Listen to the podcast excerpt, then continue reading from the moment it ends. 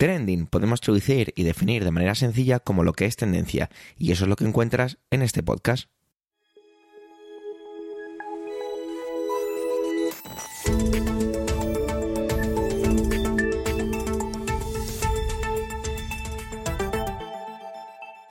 Este es el capítulo 269-269 del 12 del mes de octubre de 2023, fiesta aquí en España, y cuenta con las intervenciones de Alma Alanís, Pedro Sánchez, Manuel Castaño, Ernesto Acosta, Antonio Rentero y puede que incluso yo, Javier Soler, pero sí lo que hago es de presentador.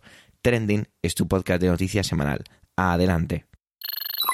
En primer lugar, quiero pedir disculpas por mi voz, y es que me acabo de levantar. Son las 6 de la mañana y no tengo la voz preparada quizá para hacer un gran alarde de ella. Encima mi voz no es especialmente eh, bonita de escuchar, así que perdonadme. No podía dejar pasar que mis compañeros hubieran preparado todo y no sacar el podcast. Así que vamos con ello. Y es que empezamos por todo lo alto. Alma Alanis, que fuera compañera aquí en Trending, y jo, decir hablar de esto en pasado siempre me remueve un poquillo, ya que me encantaría que volviera. Nos ha regalado una intervención. ¿Por qué? Porque resulta que la propia Alma ha sido trending topic. Ha sido un post que hizo, un hilo viral sobre una estafa. Simplemente os digo eso. Vamos a intentar animarla a que se venga otra vez a trending y que participe de manera más asidua. Mientras tanto, le agradecemos este pedazo de intervención y la animamos a ello. Muchas gracias. Adelante, Alma.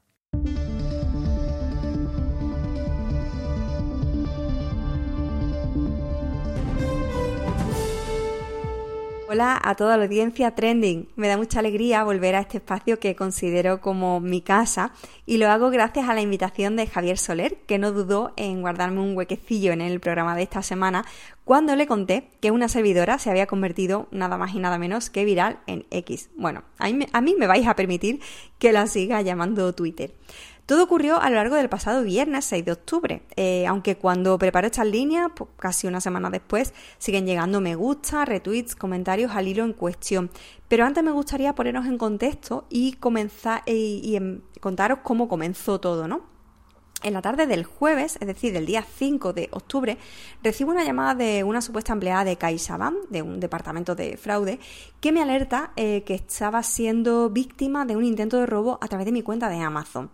Empieza a, dar, a darme datos de ese supuesto intento de robo, que si era un gasto en perfumería, que si más de 500 euros, y al mismo tiempo me iba haciendo preguntas como de verificación, del tipo, ¿le has dado los datos de tu tarjeta a alguien? ¿Has compartido tu cuenta de Amazon?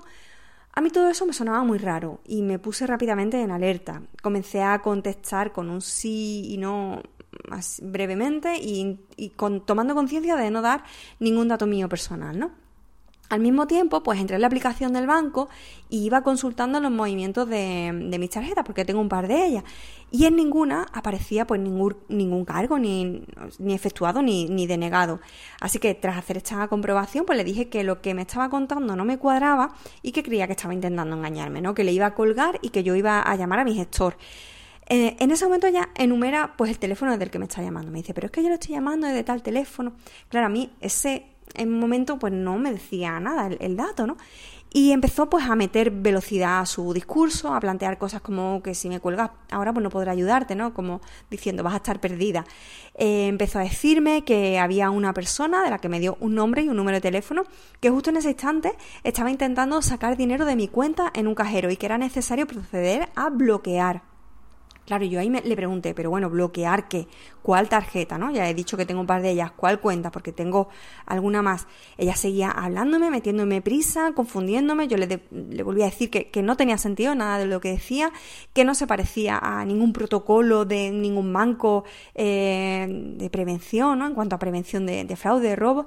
Y entonces llegó un momento en el que me acojoné, y perdonen la expresión, muchísimo, ¿no? Eh, porque fue cuando me dijo eh, mi nombre completo, me dijo, pero yo estoy hablando con Alma Lanís, ¿no? Me dio mi nombre completo, mi DNI, la provincia en la que resido y las cuatro últimas cifras de la cuenta que tengo asociada a, a las tarjetas, ¿no? Y además donde tengo mis domiciliaciones.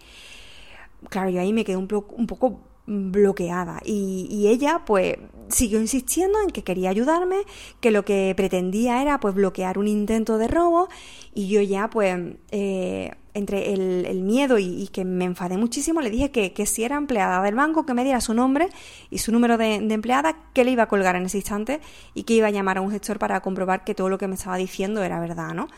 Su amenaza, pues ella sigue amenazando, claro, me dijo, pues si cuelgas ahora vas a tener que ir a la oficina en persona y allí te pondrán esta grabación y, no vas a poder denunciar. Bueno, yo le dije que, no me importaba nada lo que me dijera ya, que yo creía que me estaba estafando y que, y que la iba a denunciar a ella, ¿no?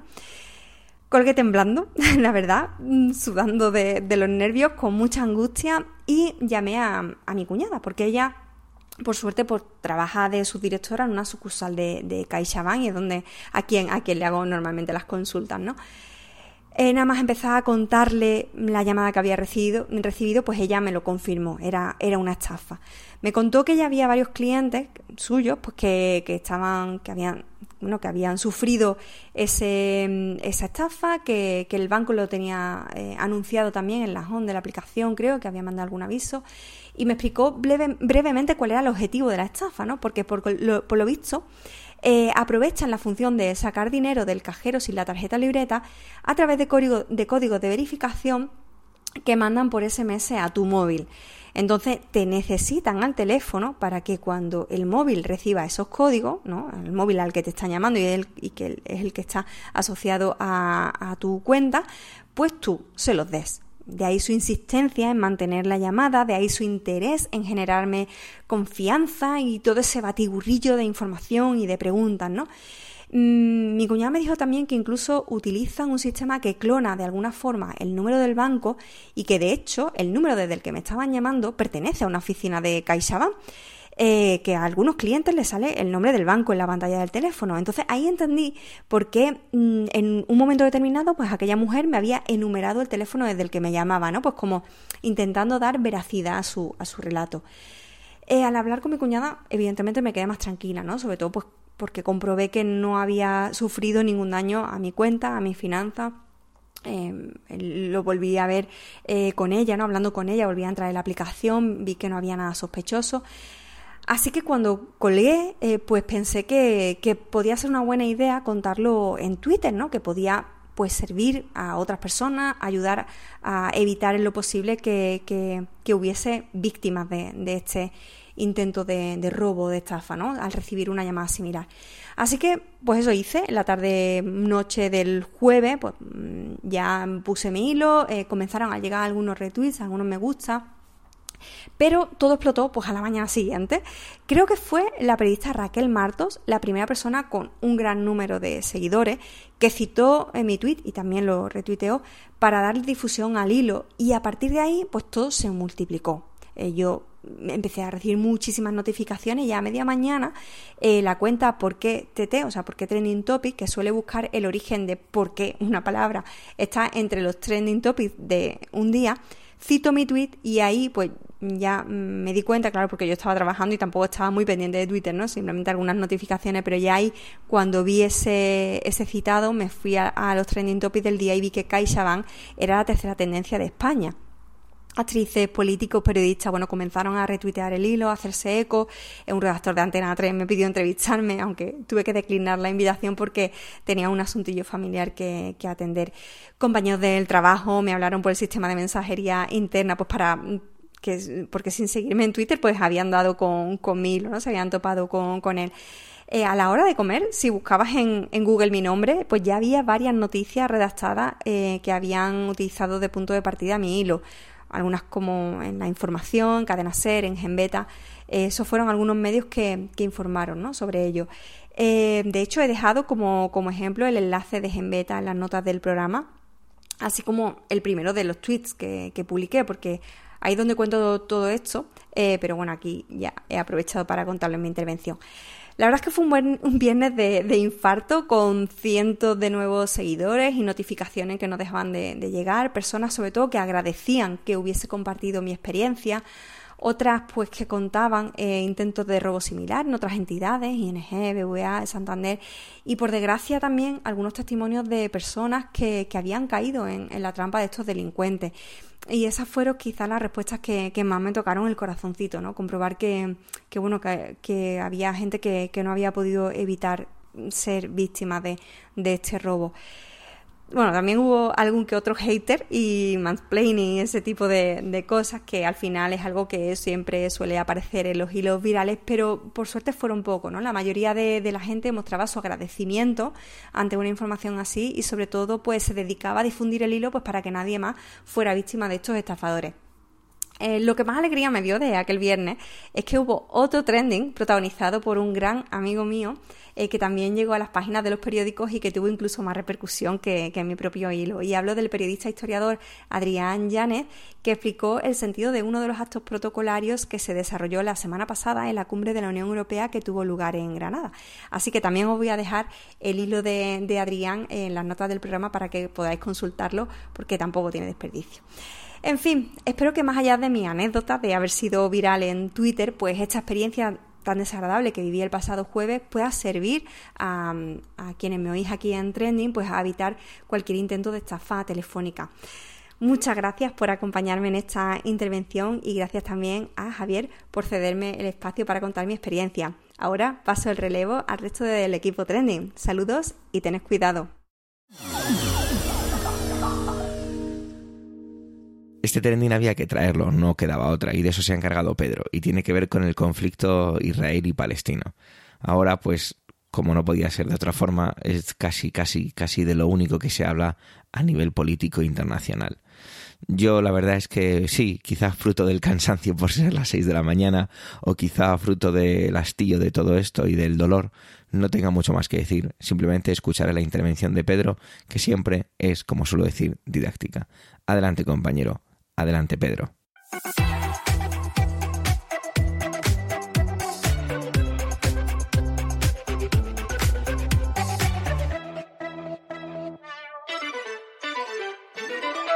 Muchas gracias, Javier. Saludos, equipo trending y buenos días, querida audiencia. Antes que nada, eh, pues felicidades a todos los que celebráis la fiesta nacional de España, todos los que celebramos, tampoco me voy a excluir del todo. Em, a pesar de que tenía previsto tratar en, mi calendario editorial de esta semana, en el bala extra de mañana, el asunto del conflicto israelo-palestino, em, allá pretendo darle un enfoque distinto, que es la falta de democracia interna en lo que antiguamente se llamaba Autoridad Nacional Palestina y ahora se llama Estado palestino. Aquí, sin embargo, pretendo abordar más la nueva situación de conflicto que una vez más se encona de cara a la opinión pública internacional ante el atentado salvaje, absolutamente condenable de Hamas eh, dentro del eh, actual territorio de Israel. Y digo actual territorio de Israel porque posiblemente algunas de esas partes que fueron atacadas por el grupo terrorista Hamas que, digamos, no gobierna la franja de Gaza, pero sí que tiene la mayor parte del poder en la franja de Gaza, la realidad es que posiblemente formen parte de los territorios ocupados desde que en el año 48 se le otorga a Israel el carácter de Estado.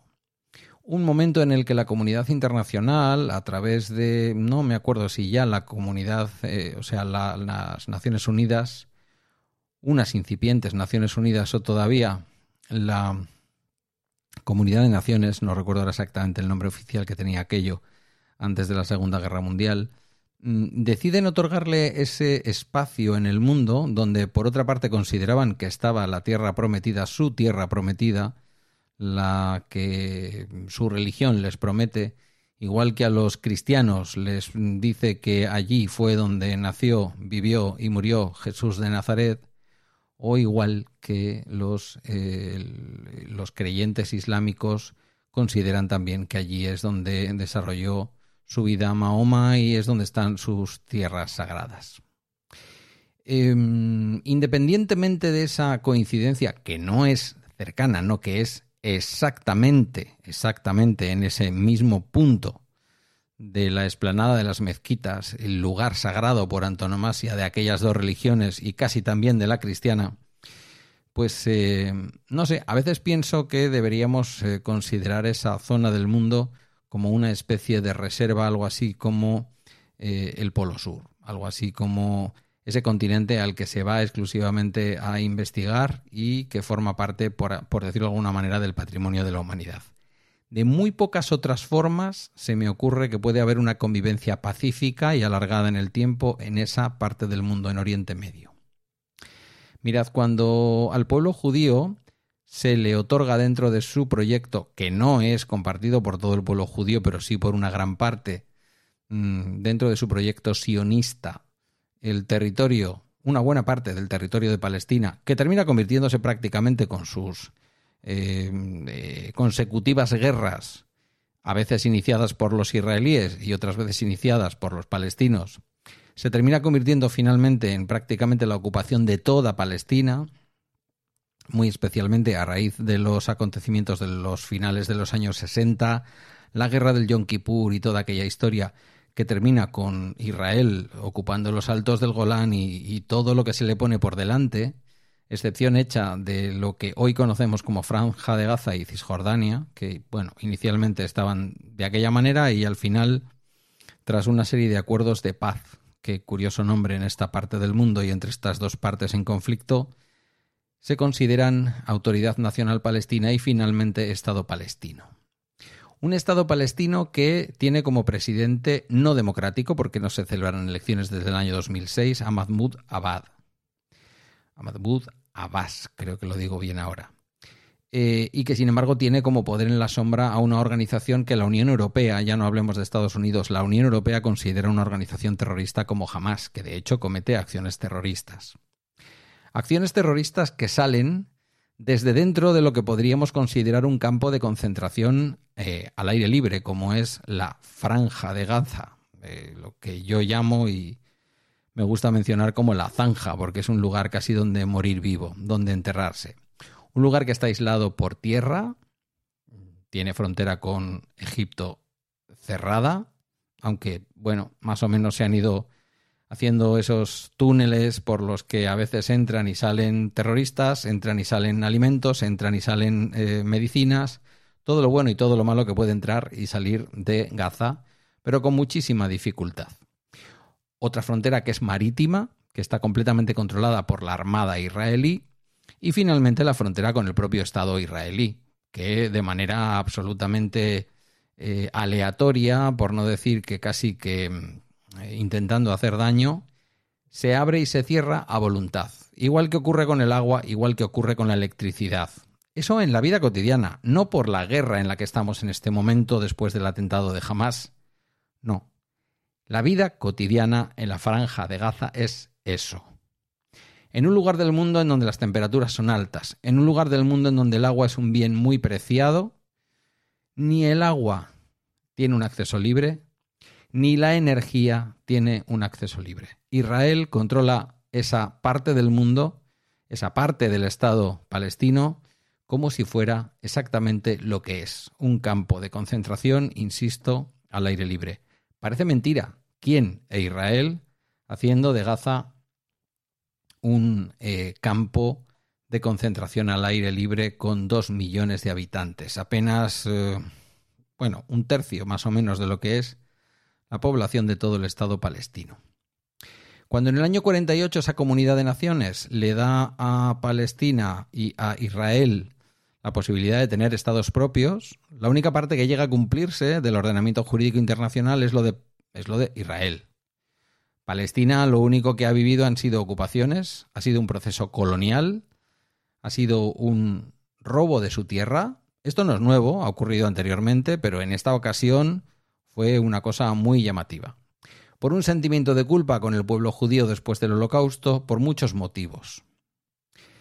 Difícil solución tiene en estos momentos el asunto, el conflicto de Israel y Palestina, Decía el otro día, no sé si era Javier Espinosa, un periodista experto en la región y que estuvo secuestrado por un grupo islamista, no sé si eh, el Estado Islámico o alguno de estos grupos terroristas peligrosísimos, em, Javier Espinosa, no sé si he dicho el nombre, mencionaba que la única salida que hay ahora mismo ya no es una salida que eh, establezca dos estados, eh, un territorio y dos estados, ya no es una salida que establezca una convivencia entre israelíes y palestinos, sino que esa convivencia tiene que venir de un único lugar, con un único gobierno, votado por un hombre, una mujer, un voto. Una solución muy parecida a la que se dio al apartheid en Sudáfrica, puesto que no es otra cosa que un proceso colonial y un proceso de apartheid lo que están viviendo los eh, palestinos de manos de los colonos sionistas. Esta es una realidad que va más allá de la izquierda y la derecha. Tened en cuenta que el propio Franco, que indudablemente era antisemita por sistema, nunca reconoció al Estado de Israel. El, reconocimiento del Estado de Israel por parte de España es un hecho relativamente reciente, de la era moderna y del régimen del 78, una vez que España alcanza la democracia y que deja atrás, mm, bueno, la sombra del todo no, pero al menos el gobierno de Francisco Franco. Por lo tanto, no es una cuestión de que la izquierda esté en favor de los palestinos y la derecha está en favor de los israelíes. Hay de todo en ambos bandos, aunque es verdad que suele caer del lado izquierdo la defensa del pueblo palestino y suele caer del lado más conservador y de los establishment de Occidente la defensa de los eh, sionistas del Estado de Israel. Hay honrosas excepciones, incluso dentro del mundo de la religión judía, aunque es verdad que en momentos como este, me refiero incluso a los medios de comunicación, ¿eh? como el New York Times o como el Washington Post, que habitualmente han defendido soluciones dialogadas, pero es verdad que en momentos como este, en que una organización terrorista como Hamas responde a la violencia de Israel en ese campo de concentración que es Gaza, pues es muy difícil, porque incluso los judíos más dialogantes, los judíos más defensores de una solución dialogada a todo este conflicto, terminan posicionándose, porque es muy difícil, muy, muy difícil pensar, ponernos del lado de quienes asesinan. El problema es que asesinan desde los dos lados, el problema es que de un lado mueren criaturas, del otro lado mueren otras criaturas, unos tienen más privilegios que otros, antes de morir unos viven en una situación mejor que otros, pero después de muertos, al fin y al cabo lo que tenemos son seres humanos muertos por una guerra injusta, por una mala gestión internacional de todo esto y por unas Naciones Unidas que se han mostrado incapaces de imponer en la región de manera jurídicamente razonable la legalidad internacional. Ojalá pudiera decir que esta sea la última vez, pero ni es la última vez ni creo que se vaya a acabar pronto. Así que preparémonos para lo peor y para sus repercusiones también en nuestra forma de vida, porque en este mundo globalizado en el que ya vivimos, nada de lo que ha acontecido en los últimos 15 años desde la crisis de 2008 es pensable sin su carácter global y sin un impacto en cada una de la vida de nosotros. Tampoco quiero ser eurocentrista ni quiero ser ególatra. Lo nuestro es un problema económico, lo de ellos es un problema de vida o muerte, literalmente de vida o muerte. Así que ojalá una solución pacífica y ojalá si existiera alguno de esos dioses de los que hablan la religión islámica, la religión cristiana o la religión judía, pudieran dejar la rabia la furia y la venganza, y adoptaran un mensaje de un ser que algunos consideran que existió y otros consideran que no, pero que en todo caso, en lo que aparece en las escrituras católicas, en las escrituras cristianas modernas, las del Nuevo Testamento, básicamente se menciona la paz, se menciona la resolución de los conflictos de una manera distinta, pero claro, en este caso la religión judía al Nuevo Testamento mm, no le presta atención y no sabe ni de su existencia. Se queda en aquel Viejo Testamento del ojo por ojo, diente por diente. Y así todos desdentados y todos ciegos. Gracias por tu escucha en un día festivo como hoy y hasta un próximo capítulo de Trending. Os dejo con mis compañeros y compañeras del equipo Trending. Hasta la próxima.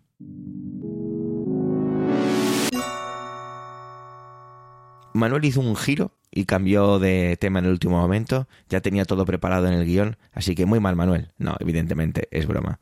Ya que nos trae el Nobel de Economía, que ha sido entregado a la economista estadounidense Claudia Golding. Y por lo visto tiene que ver o le ha llamado la atención, ya que son sobre estudios pioneros en materia que tienen que ver con el género y brecha salarial y laboral. Seguramente muy interesante y por eso nos lo trae Manuel. Adelante compañero, adelante Manuel.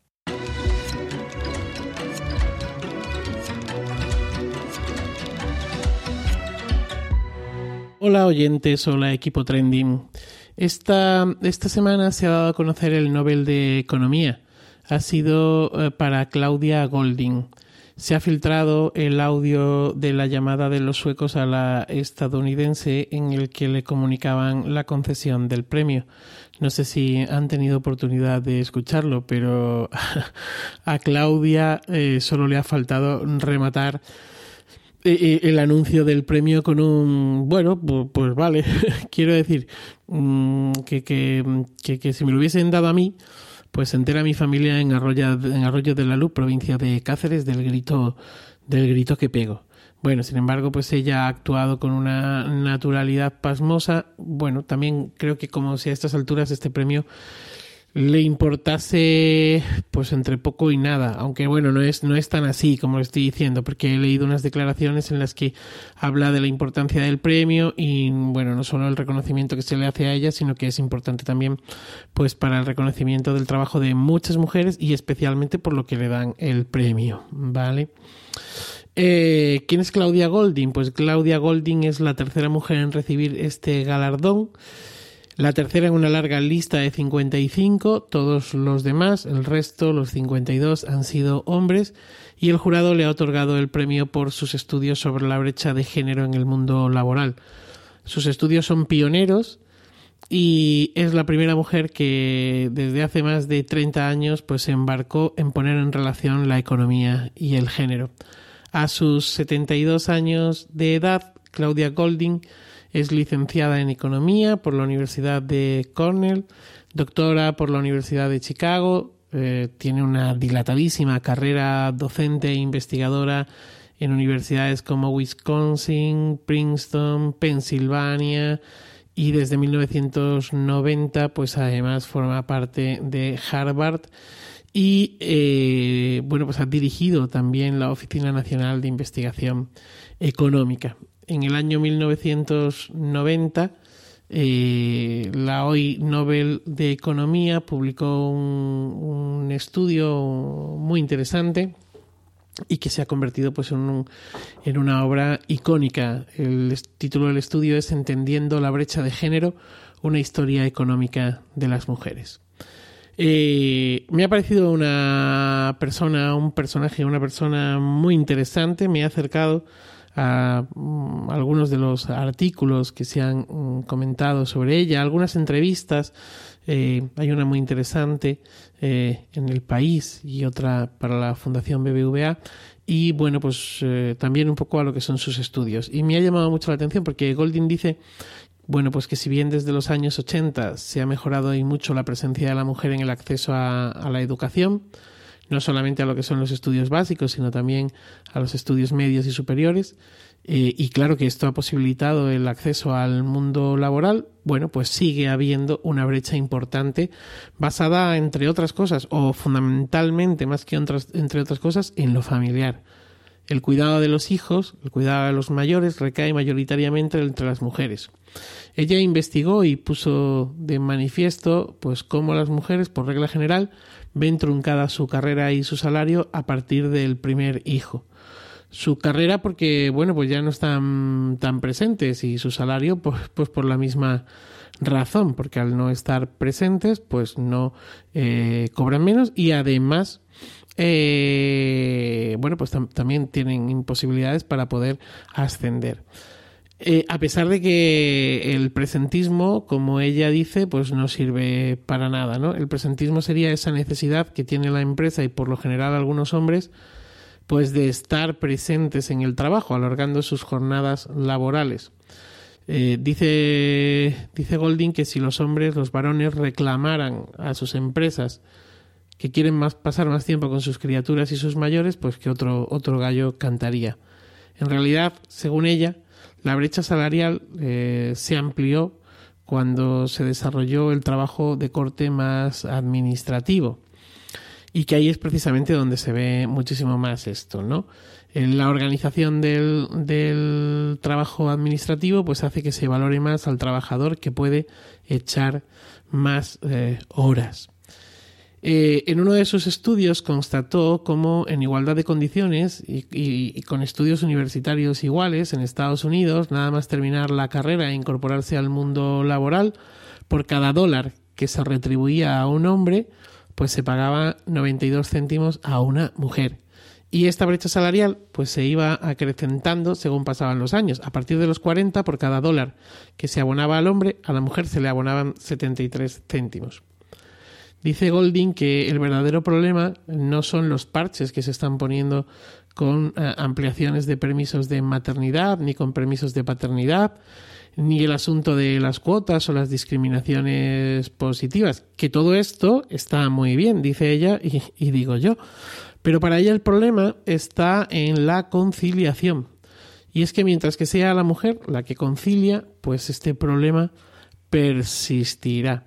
Esto también nos llevaría a pensar en que si así fuera, eh, es decir, si tanto hombres como mujeres consiguieran conciliar eh, y consiguiéramos eh, pues el, el, que nuestras empresas de alguna manera pues nos diesen, nos permitiesen, nos regalasen o nos admitiesen el derecho de conciliar con unos sueldos dignos eh, y con unos horarios dignos, pues nos llevaría a pensar en si se crearía o no una brecha laboral y salarial entre los que tienen hijos y mayores a su cargo y los que no.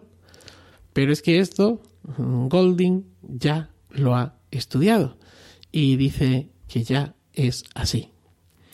Eh, pues nada más, nada más. Eh, feliz día y feliz vida. Ernesto, nuestro especialista al otro lado del charco para nosotros, nos trae la realidad o la actualidad de la política en Estados Unidos relacionada casi siempre con Donald Trump, que es de lo que más le gusta hablar.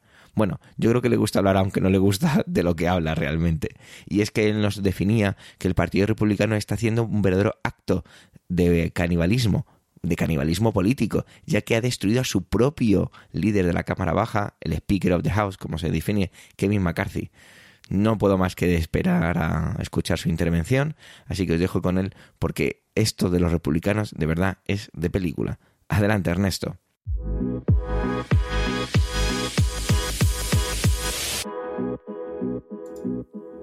Muchas gracias Javier, saludos para todos los oyentes y para el equipo de Trending. La política en Estados Unidos se ha convertido en un circo bochornoso protagonizado por un pequeño y selecto grupo de la extrema derecha que hay que darle de comer aparte. Miren, para enero del 2023, los republicanos que ya tenían mayoría en el Congreso tuvieron una larga sesión en la Cámara Baja para poner como Speaker of the House a Kevin McCarthy. Necesitaron para ello votar hasta 15 veces para lograrlo. Tengamos en cuenta que si el presidente no puede cumplir con sus funciones, le sigue el vicepresidente. Y si este no puede, pues le sigue el Speaker of the House. Es un cargo bastante, bastante importante en el gobierno norteamericano. McCarthy, para lograr esto, tuvo que lidiar y complacer a un miembro muy específico de la ultraderecha trumpista, el congresista republicano de Florida, Matt Gaetz. Y cuando me refiero a complacer, me estoy refiriendo a tener ciertas concesiones políticas. Tremendísimo error. Entre estas concesiones estaba el proceso por el cual cualquier republicano podía pedir y forzar una votación para destituir a McCarthy, con lo cual este tendría que desde entonces ir midiendo cada paso a dar para no molestar a los que le exigían lealtad a su partido. Bajo esa promesa, McCarthy, y a regañadientes, tratando de salvar su empleo, inició, por ejemplo, un proceso, una especie de consulta o audición que podría llevar finalmente al tan anhelado impeachment de Joe Biden, aún sabiendo que no había evidencia suficiente para culpar al presidente de nada de lo que se le acusa. El bochorno fue mayúsculo. Cuando, por ejemplo, la congresista Alejandra Ocasio Cortés le preguntó a los testigos traídos por los republicanos si tenían evidencias que incriminara al presidente, y todos dijeron no. rotundamente. Pero la predisposición de los radicales republicanos magas con McCarthy ya venía desde mucho antes. Recordemos que no hace mucho hubo un fuerte debate sobre aumentar o no el techo de la deuda, y McCarthy al final terminó cerrando un acuerdo con Biden para el incremento de la misma, sin pedir mucho a cambio, según el punto de vista de los magas. Esto les molestó muchísimo. A esto se le suma la gota que terminó por derramar el vaso, cuando McCarthy salió a los demócratas para no cerrar el gobierno, dándoles un plazo de 45 días para retomar este tema. Eh, para que se entienda un poco, según la ley antieficiencia, aprobada en el 1884 y enmendada en el 1950, las agencias federales no pueden gastar dinero sin una asignación u otra aprobación del Congreso. Por ende, las agencias federales deben cesar todas las funciones no esenciales hasta que el Congreso actúe en consecuencia. Durante los cierres, a muchos empleados federales se les dice que no se presenten a trabajar, aunque según la ley de 2019 se les paga retroactivamente cuando finaliza el cierre. Los empleados gubernamentales que brindan lo que se consideran servicios esenciales, como por ejemplo el control de tráfico aéreo y la aplicación de la ley, continúan trabajando, pero no reciben pago hasta que el Congreso tome medidas para poner fin al cierre. Todo esto se aplica solo al aproximadamente 25% del gasto federal sujeto a la asignación anual por parte del Congreso. Básicamente, un pequeño grupo de radicales de derecha del Congreso, como digo, liderados por Matt Gaetz, querían cerrar el gobierno sin importar estas consecuencias. Kevin McCarthy se apoyó de los demócratas y lograron evitar el cierre, y esto avivó la furia ya evidente de Gaetz. El acuerdo se llevó a cabo con una extensión presupuestaria de 45 días con un único recorte, la ayuda militar a Ucrania. Aunque ahora estamos todos enfrascados en el conflicto de Israel y Palestina, Ucrania sigue siendo un punto importante en la agenda de demócratas y republicanos. Eh, Estados Unidos tiene especial interés en ese país por muchos motivos que mm, pueden conocer. Entre ellos también está, por ejemplo, de que poseen el 30% de las tierras fértiles de Ucrania. Tiene que, ahora con toda esta guerra, o casualidad, están vendiendo más gas eh, licuado y natural que nunca a Europa. Y a eso le sumamos también las palabras de un republicano o de varios republicanos que han dicho que básicamente esta guerra nos ha salido hasta barata, porque sin la muerte de un solo soldado norteamericano se ha logrado pues acabar con la potencia militar de Rusia con como hasta un 50%. Palabras de ellos, no mías.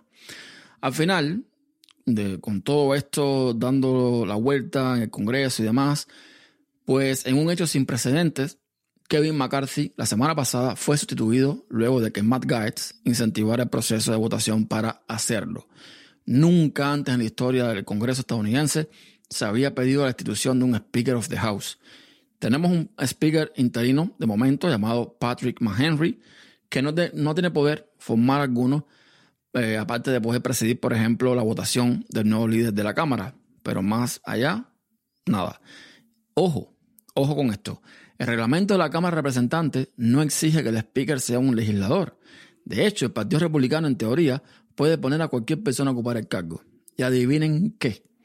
Algunos ya están hablando y hasta proponiendo a Donald Trump como candidato. Que hablando de esta pieza, ya lleva varios días un juicio civil por fraude al fisco, donde se está pidiendo que pague una multa de 250 millones de dólares y que no pueda administrar nunca más negocios en Nueva York, tanto él como sus hijos. En el momento que grabo esta intervención, aún se siguen entrevistando testigos y no ha terminado para nada el proceso.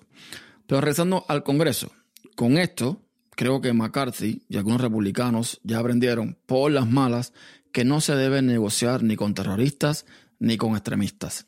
Y como digo, lo más triste del caso es que todo este revuelo lo está provocando un pequeño sector, alrededor de 20 congresistas, quizás menos, que son acólitos de Donald Trump, que son de extrema derecha. Y entre lo que nos encontramos, aparte de Matt Gaetz, a una señorita que como eh, creo que he comentado en otro momento, y si no lo digo ahora, hay que darle como era parte, llamada Marjorie Taylor Greene. Nada, que se vienen tiempos convulsos ahora con todo esto también de la guerra de Israel y Palestina. Vamos a ver cómo queda todo, cómo se va manejando el tema este del Congreso, que no debería estar sin Speaker of the House, porque el Speaker es importantísimo para un montón de cosas, entre ellas, por ejemplo, decidir qué leyes se votan o no se votan. Entonces, esto es algo complicado. Y luego que se escoja las Speaker of the House, vamos a ver qué pasa con el cierre del gobierno. Porque esta extensión que dio eh, Kevin McCarthy, a lo mejor, pues se invalida o sabrá Dios lo que vaya a pasar. Nada, que yo estaré buscando las palomitas, me sentaré a ver el show, porque esto de verdad que es digno, digno de ponerle atrás de fondo la canción del el show de Benny Hill. Hasta una próxima intervención. Antonio está en una película llamada Sound of Freedom.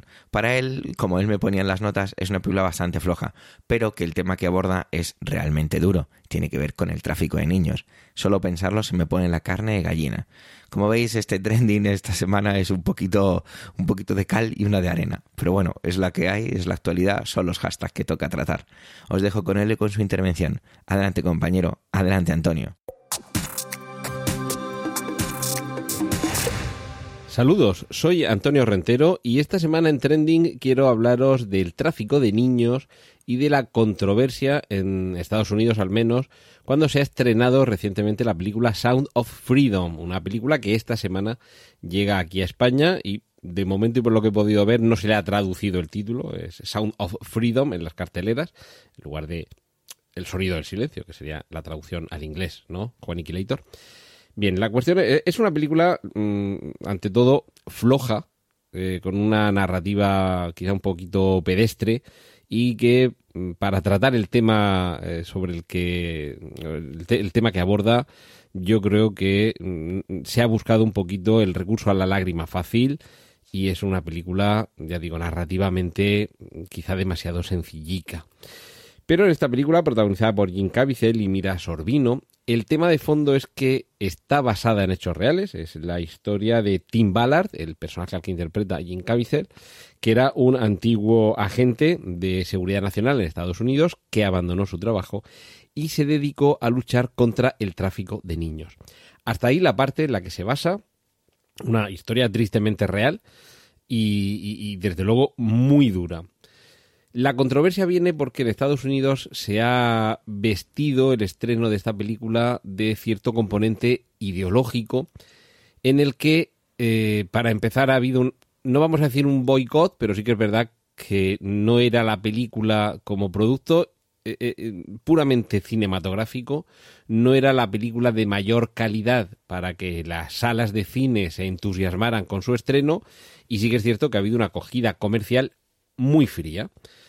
Eh, se ha tratado de revestir esto de componentes, como digo, ideológicos, porque había una parte de la sociedad americana muy conservadora, ultraconservadora, que se ha puesto de parte de la tesis que defiende la película, porque sabéis que las películas, al igual que los documentales, eh, no son la verdad, de hecho ni los documentales, los documentales es posible que sean todavía menos verdad, pero lo cierto es que había una, especie mm, de, campo de batalla relacionado con esta película y, con las controvertidas posiciones ideológicas más conservadoras y más progresistas en Estados Unidos y ha tocado que esta película fuera una, uh, uno de esos escenarios para la confrontación. Por lo tanto, a partir de ahí lo que teníamos hace ya unos meses, que cuando se estrenó en Estados Unidos, se estrenó en, un número muy limitado de salas y también se ha jugado con la controversia en torno a esta circunstancia, como si es que se quisiera hacer un boicot a lo que está denunciando esta película. Y, esto me lleva a preguntarme por qué alguien pretende boicotear el que se denuncie esta situación. Se puede argumentar, que es lo que argumentaban algunos de los eh, atacantes al apoyo que había sobre esta película, que no era completamente cierto lo que se defendía en la película.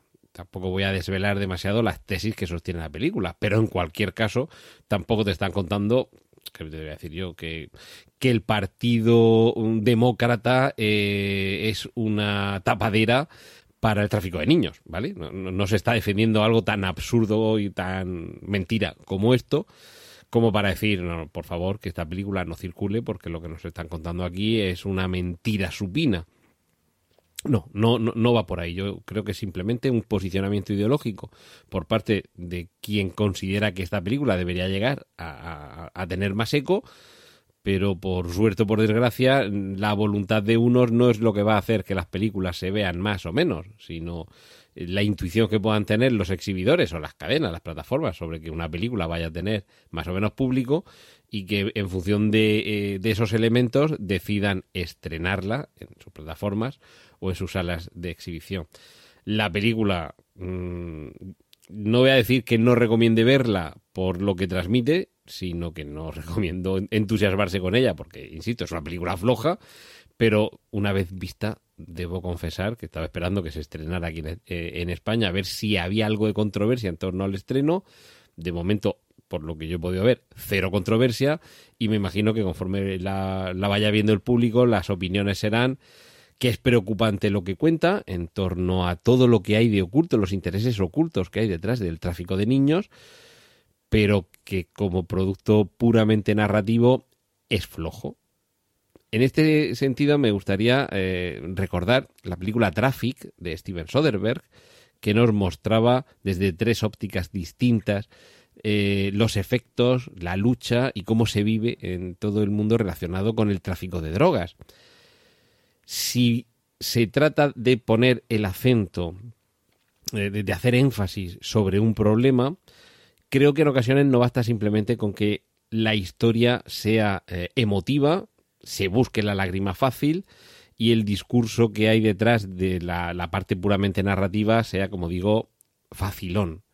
Con eso realmente incluso estás haciendo un flaco favor a la tesis que quieres defender y sobre todo al problema que deseas combatir creo que el gran desacierto de esta película, de Sound of Freedom, es ese, que teniendo un tema de fondo tan duro, tan crudo, tan polémico, que causa tanto daño y por supuesto tan delictivo, se ha abordado desde un punto de vista, por un lado, demasiado naif, por otro lado, casi como de telefilme, y con una calidad narrativa y cinematográfica mm, ramploncilla, y el efecto ha sido además querer revestir todo esto de una cierta lucha con un trasfondo ideológico en el que se busca una culpabilización a quien seguramente no tendrá culpa.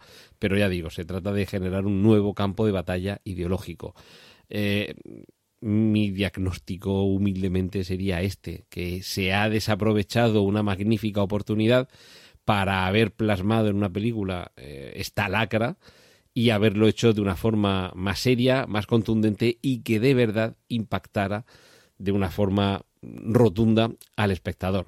No se ha conseguido en este caso, pero aún así, y como siempre digo, eh, os recomiendo en todo caso que la veáis, por mala que sea la película, para que os hagáis por vosotros mismos una idea de qué es lo que se quería contar, en qué se ha fallado o en qué se ha acertado, que mi palabra no es, no, no es verdad revelada, pero que en cualquier caso, con un tema tan serio y tan grave como es el del tráfico de niños, la película se queda muy lejos, de verdad, de convertirse en algo irrebatible y capaz de conmover a todos los espectadores.